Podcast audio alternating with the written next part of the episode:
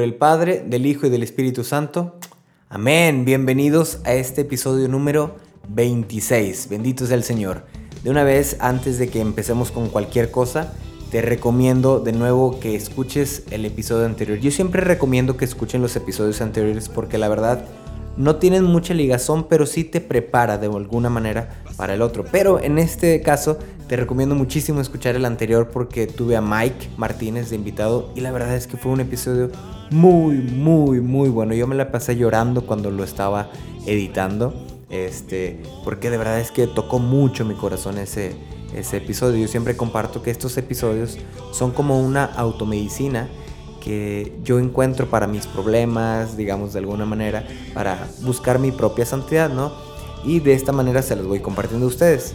Por eso te digo que yo viví muy fuerte este episodio y te recomiendo que lo escuches, de verdad.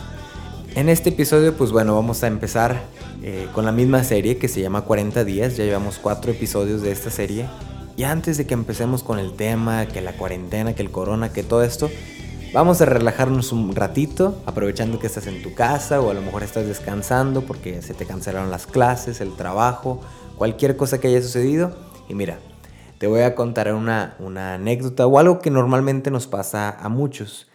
Yo no sé qué tan fanático seas del fútbol. Yo, por ejemplo, yo le voy a los Tigres. Y hubo un tiempo donde los Tigres, por ejemplo, acaban de ganar un campeonato, ¿no? Pero apenas iniciaba el siguiente torneo y perdían un partido y yo me acuerdo que, y me declaro culpable, me acuerdo que les echaban mucho, ¿no? Y me enojaba mucho con ellos porque decía, es que siempre es lo mismo, nunca ganan. Y yo como que olvidaba por momentos que acababan de ganar un campeonato, ¿no? Pasa lo mismo con los políticos, ¿no? A veces han hecho cosas muy, muy, muy buenas. A lo mejor eres seguidor de algún político o alguna persona, algo así y hacen cosas muy muy buenas, pero el momento en el que hacen algo malo, se te olvida todo lo bueno, ¿no? Pasa igual con el novio, con la novia.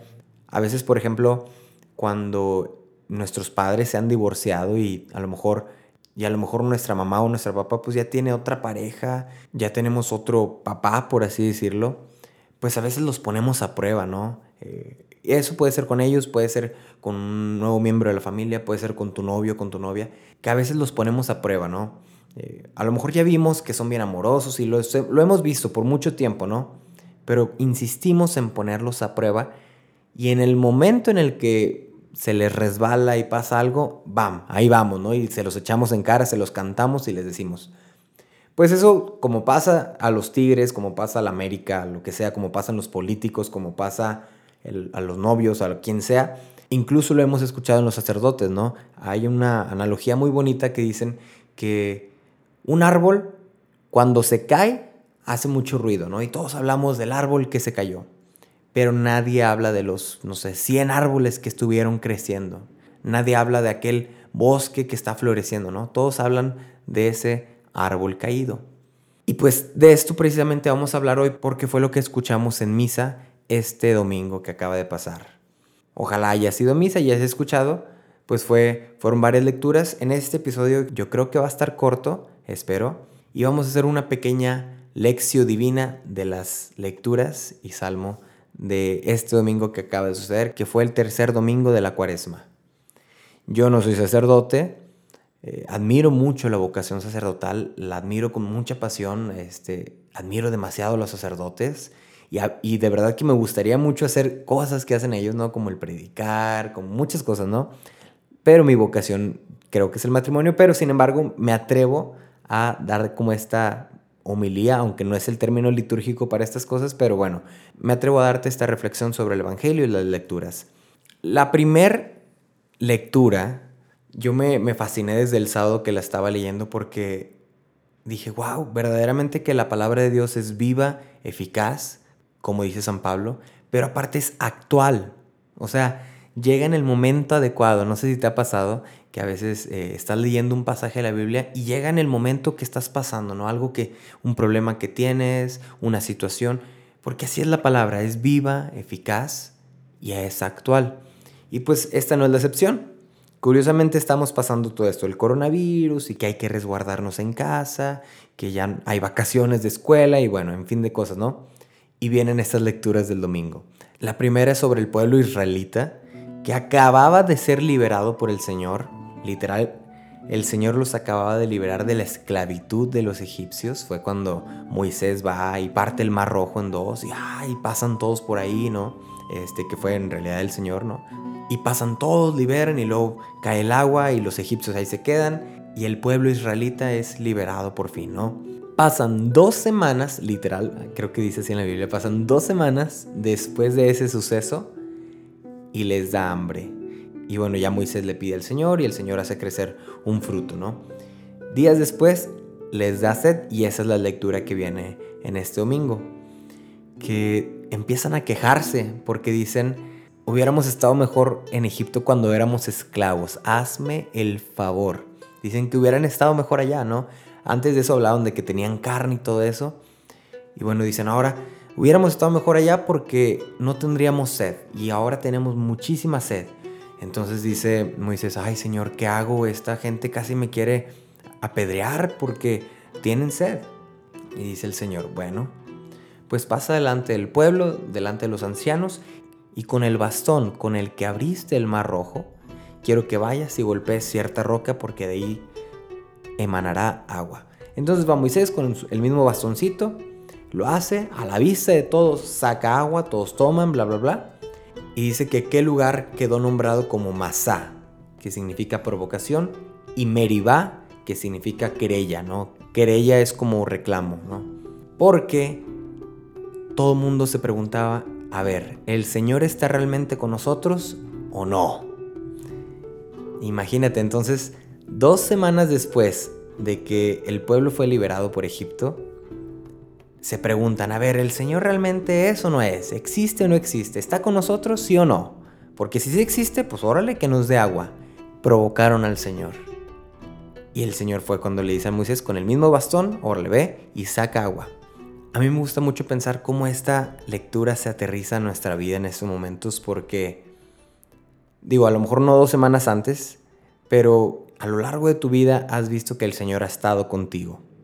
Has visto que tienes a lo mejor una casa, que tienes un trabajo, que tienes estudio, que tienes familia, que tienes alimento. Oye, tienes... ¿Estás vivo todavía? Bueno, es porque el Señor ha estado contigo, ¿no? No tienen que pasar necesariamente dos semanas, pero el Señor ha estado contigo todo este tiempo. Y a veces caemos en la tentación de provocar y reclamarle al Señor. A ver, ¿estás o no estás? Y en ese tiempo del coronavirus y todas estas cosas, podemos caer en esa tentación de decir, ¿por qué está pasando eso? A ver, ¿dónde está el Señor? Y con nuestras acciones desconfiar de la providencia de Dios. He estado viendo en estos días que mucha gente empezó a opinar sobre si recibir la hostia consagrada en la mano o en la boca, ¿no? Y literal leí muchos que decían, prefiero mil veces no comulgar a recibir la hostia en la mano. Y a mí me, me tocaba mucho el corazón porque me hacía creer que la gente desconfiaba del poder de Dios, ¿no? Claro, no, no, no estoy criticando y no, creo, no quiero que se piense de esta manera, pero desde mi punto de vista, a lo mejor sí, con, las razones justas, ¿no? De guardarle el debido respeto a la hostia consagrada al Señor, claro, definitivamente. Pero el privarse de comulgar, que aunque la recibas en la mano, el Señor va a estar ahí. Aunque la recibas en la boca, el Señor va a estar ahí. De la manera que sea, el Señor va a estar ahí y va a hacer cosas por ti. Y va a bendecirte. Y va a bendecir tu vida. Y más que cualquier cosa, me, me dolía porque veía yo corazones endurecidos. Y precisamente es lo que habla el Salmo en este domingo. Dice el Salmo en un fragmento, ojalá hoy escuchen la voz del Señor y no endurezcan su corazón como el día de Meribá y Masá en el desierto, cuando sus padres me tentaron y provocaron, aunque habían visto mis obras. O sea, se está refiriendo exactamente a lo que acabo de explicar en la primera lectura, ¿no?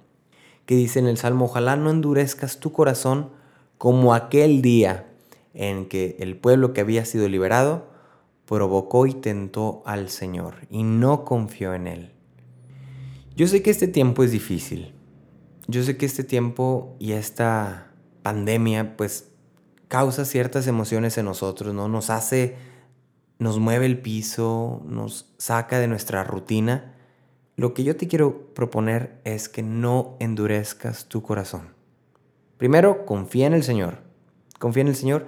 Segunda, no endurezcas tu corazón con muchas actitudes, ¿no? A lo mejor podría ser con esta excesiva compra de papel sanitario, con esta excesiva compra de gel antibacterial o de todas estas cosas, ¿no? Eh, con estas excesivas medidas de no voy a comulgar o no voy a hacer esto, o a lo mejor todo lo contrario, ¿no? Voy a fuerzas a ir a misa, voy a fuerzas a ir a esto, ¿no?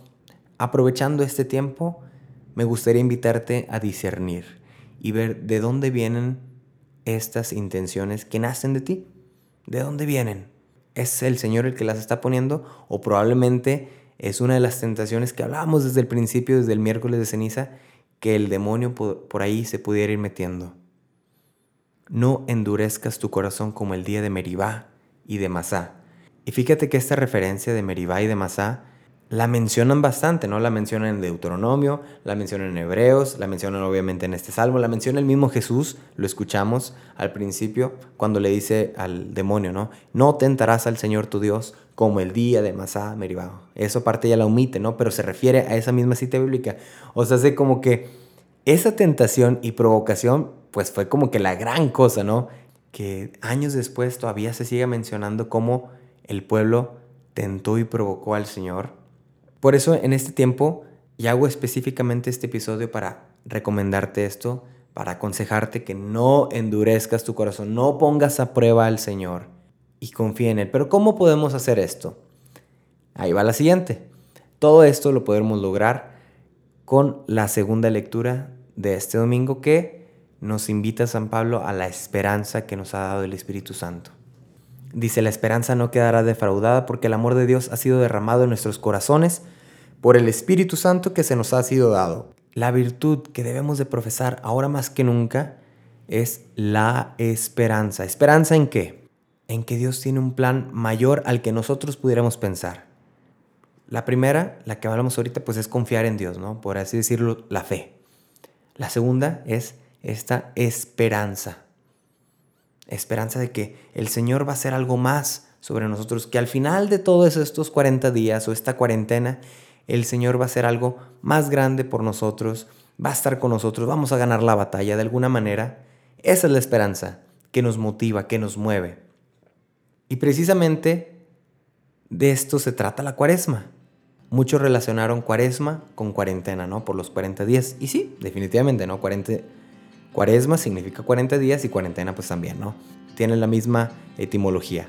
Pero, ahí va el pero, en inglés cuaresma se escribe Lent, L-E-N-T. Y Lent viene del antiguo inglés lengthen, que significa primavera. Y asimismo, lengthen viene de un alemán antiguo, quién sabe, que significaba días largos, ¿no? Y entonces, ahora tenemos otra perspectiva, ¿no?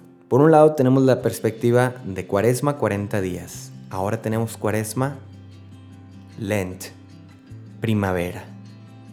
Que este tiempo es un tiempo de primavera y curiosamente la primavera inicia el 19 de marzo, este próximo jueves. O si ya lo estás escuchando, pues ya inició la primavera, ¿no?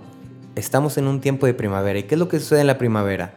Pues nacen nuevos frutos, florecen los lirios, los árboles, más flores, todo eso, ¿no? Ya sabes, las abejitas, las mariposas, todo esto sucede, ¿no? Es un tiempo de florecer, de sacar nuevos frutos. Entonces, recopilando, esta esperanza nos puede mover a que en este tiempo de cuaresma, diagonal, primavera, pues podamos florecer nuevos frutos que en este tiempo de cuarentena, de coronavirus, de estancia en casa con la familia, con los hermanos, todos los días peleándose, pues a lo mejor pueden florecer nuevas virtudes, nuevos talentos, nuevas ideas, nuevos proyectos, nuevas intenciones. Por eso es lo que te digo. La primera, confiar en que el Señor está con nosotros, no endurecer nuestro corazón, por ende, ver este tiempo con esperanza de que el Señor va a hacer de este tiempo una primavera y que nosotros va a florecer algo nuevo que el Señor ya había pensado para ti y para mí. Y lo vemos también que dice en el Evangelio. Ahora nos pasamos al Evangelio, que es cuando Jesús está con esa mujer, que es samaritana, que está recogiendo agua del pozo y bueno, ya tienen su charla y todo esto, ¿no? Del agua de, que le pide agua, ella le dice, bla, bla, bla, esto, el otro, ¿no? Pero quiero enfocarme en el texto que dice Jesús. Créeme, mujer, llega la hora en que ni esta montaña ni en Jerusalén se adorará al Padre. Ustedes adoran lo que no conocen. Nosotros adoramos lo que conocemos, porque la salvación viene de los judíos. Y escucha esto. Pero la hora se acerca y ya ha llegado en que los verdaderos adoradores adorarán al Padre en espíritu y en verdad, porque esos son los adoradores que quiere el Padre. Dios es espíritu y los que lo adoran deben hacerlo en espíritu y en verdad. Y la mujer le dijo, yo sé que el Mesías llamado Cristo debe venir. Cuando Él venga, nos anunciará todo. Jesús le dijo, soy yo el que habla contigo. ¿Y qué tiene que ver todo esto con este tiempo de coronavirus, con este tiempo de cuarentena, de pandemia, de cuaresma? ¿Qué tiene que ver? Pues te digo, yo me ponía a pensar mucho cómo estas palabras pueden ser actuales. Y sí, sí lo son. Recibí por WhatsApp y por Facebook todas las, todos los comunicados de diferentes diócesis donde decían, los dispensamos de asistir a misa los domingos.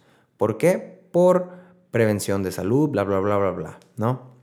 Teníamos antes el debate de si comulgar con la mano o con la boca. Ahora, nuevos comunicados en ciertas diócesis, no digo que en la tuya, dicen les damos un permiso, una dispensa de que no vayan a misa estos próximos domingos hasta que declaremos que ya es seguro hacerlo de nuevo, ¿no? Asimismo, les pedimos que no asistan a eventos masivos, bla, bla, bla. Todas estas recomendaciones que tú ya conoces, ¿no? Y entonces, ahora, imagínate, no comulgamos ni con la mano ni con la boca porque ya no vamos a ir a misa.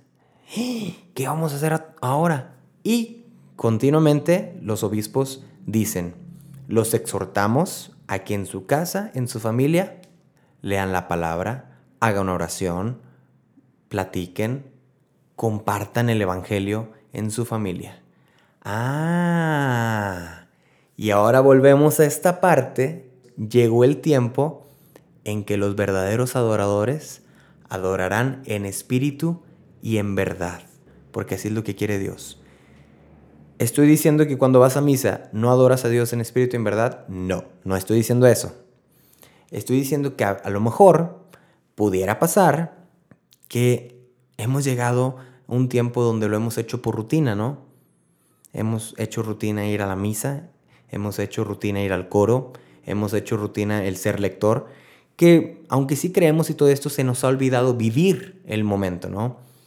Llegó el momento, llegó el tiempo en el que, bueno, vamos a tener que privarnos de ese momento, compartir con nuestra familia, leer la palabra en nuestra familia y ahora sí, aprender a apreciar el valor de la Santa Misa, de la Eucaristía, empezando por nuestra familia, compartiendo, ¿no? Haciéndolo desde el corazón.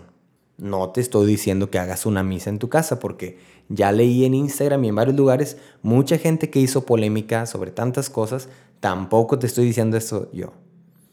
Lo que te estoy diciendo es que llegó otro tipo de tiempo donde vas a adorar al Señor y vas a hacerlo de una manera diferente. Y que a lo mejor te puede ayudar a que cuando volvamos a asistir a misa, si no lo hacías antes, ahora lo puedes hacer con mayor devoción, con mayor espíritu y verdad.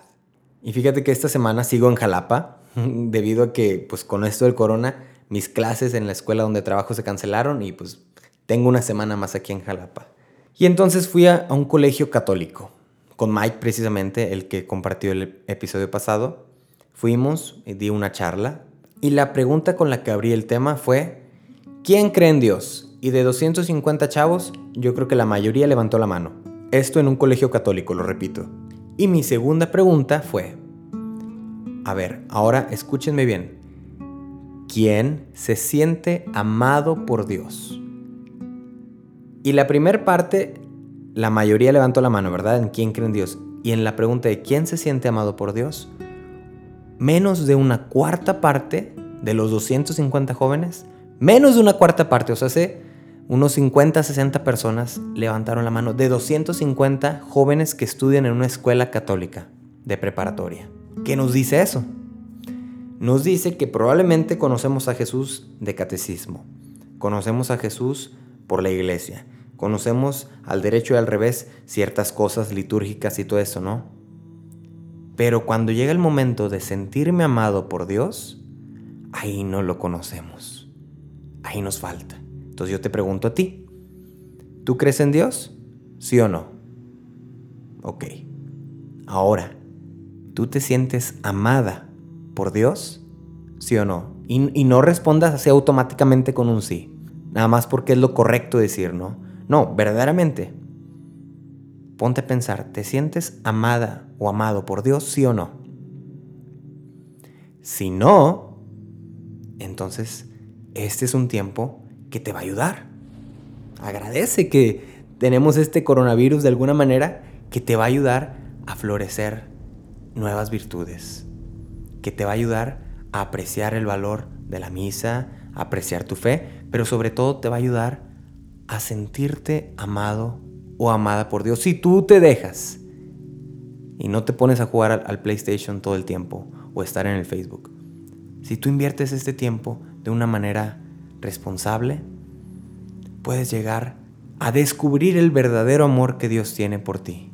Dice Santa Teresa que orar no es otra cosa, oración mental, sino tratar de amistad estando muchas veces a solas con quien sabemos que nos ama. Es tratar de amistad a solas con quien sabemos que nos ama.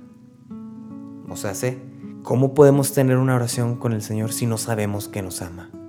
En otras palabras, ¿cómo podemos tener oración con el Señor si no confiamos en Él? Si no confiamos en su amor hacia nosotros. Hay un canto de Gesed muy bonito que se llama Confío en ti, probablemente lo conoces, que viene de un diálogo que le dijo el corazón de Jesús a Santa Margarita María Lacoc, que dice, si quieres agradarme, confía en mí. Si quieres agradarme más, confía más. Si quieres agradarme inmensamente, confía inmensamente en mí. Esta es la invitación para esta semana que vivimos de tiempos de cuarentena, de coronavirus, de lo que sea. Si quieres agradar a Dios, confía. Si quieres agradarlo más, confía más. Si quieres agradarlo inmensamente, confía inmensamente más en que te ama y en que detrás de todo esto que está sucediendo hay un plan mayor para ti, para tu bien. Todo colabora, sucede para el bien de los que aman a Dios, a quienes Él ha escogido y llamado. No te preocupes. El Señor está contigo. Tú lo has visto a lo largo de tu vida y lo seguirás viendo. ¿Qué nos toca hacer? No poner a prueba a Dios. No endurecer nuestro corazón. Vivir este tiempo con esperanza y confiar. Confiar en que el Señor nos ama y que en esta primavera llamada cuaresma, el Señor va a florecer en nosotros frutos nuevos. Me gusta mucho pensar que así como las parejas hacen sus votos, así también el Señor hace votos con nosotros, ¿no? En la salud y en la enfermedad, en lo próspero y en lo adverso. Él va a ser fiel. Nos va a amar todo el tiempo. Probablemente a nosotros nos falle esa parte de serle fiel, pero Él no, a Él no le falla. Él va a ser fiel y seguirá siendo fiel para siempre fiel, porque ese es el Señor, porque ese es el Dios que tú y yo conocemos, es el Dios que hemos visto desde siempre, el Dios que nos ha asistido, que nos ha ayudado en los peores momentos, que con el mismo bastón con el que nos liberó, nos vuelve a dar agua. Que así, de la misma manera en la que nos sacó de un problema, nos va a sacar de otros problemas, para demostrarte que es el mismo, que no es nadie más, que no es suerte, que no es el destino, que es el Señor Dios. No endurezcas tu corazón. No pongas a prueba. Ten esperanza. Amén. Pues mi hermano, hermana, me queda nada más recomendarte que busques todas estas sugerencias de cómo prevenir el contagio del coronavirus. Yo no te las puedo decir porque yo no conozco tal cual, pero tú puedes investigarlas, infórmate bien, infórmate muy muy bien, que no panda el cúnico, como diría el chapulín colorado, que no panda el cúnico, o sea, no entres en pánico, relájate, llega a tu casa, quédate con tu familia y aprende a adorar al Señor en espíritu y en verdad de una manera diferente, desde el fondo de tu corazón. En la mesa, haz tu oración antes de los alimentos. Siéntate en la sala con tu familia, platiquen, perdónense, dialoguen. Ahí también está el Señor. Pronto llegará el momento en el que podamos salir tranquilamente de nuestras casas, ir a las misas, ir a conciertos, ir a charlas, ir a donde sea que tengamos que ir, ¿no? Ya llegará ese momento. Confía en el Señor que así será. Por lo pronto, hay que ser obedientes, hay que respetar y hay que confiar en el Señor. Amén. Te vuelvo a invitar a que sigas mis redes sociales. Aquí están arriba, Jorge Eicta, esa es mi foto. Ese soy yo y esa es mi cuenta. Así estoy en Twitter, Facebook e Instagram. Y bueno, puedes compartir este podcast así en Spotify o lo puedes encontrar también en Apple Podcast, Player FM y próximamente en YouTube. Te pido que sigas orando por ese proyecto. Ya merito subo todo YouTube y ya merito me quito el bigote. Así que ya casi acabo con eso. Gracias una vez más por haber estado en este episodio. Fue algo cortito, pero está bien. Así es esto. Aparte que estoy en Jalapa, quiero aprovechar el tiempo con mi novia. Entonces, bueno, que tengas una excelente semana, que Dios te bendiga, te proteja, que tu salud no se vea afectada en ningún momento y sobre todo que tu alma no se descuide y tu fe y tu confianza estén siempre puestas en el Señor. Dios te bendiga. Volverás a sonreír, pero con mejor sonrisa, porque ahora sabes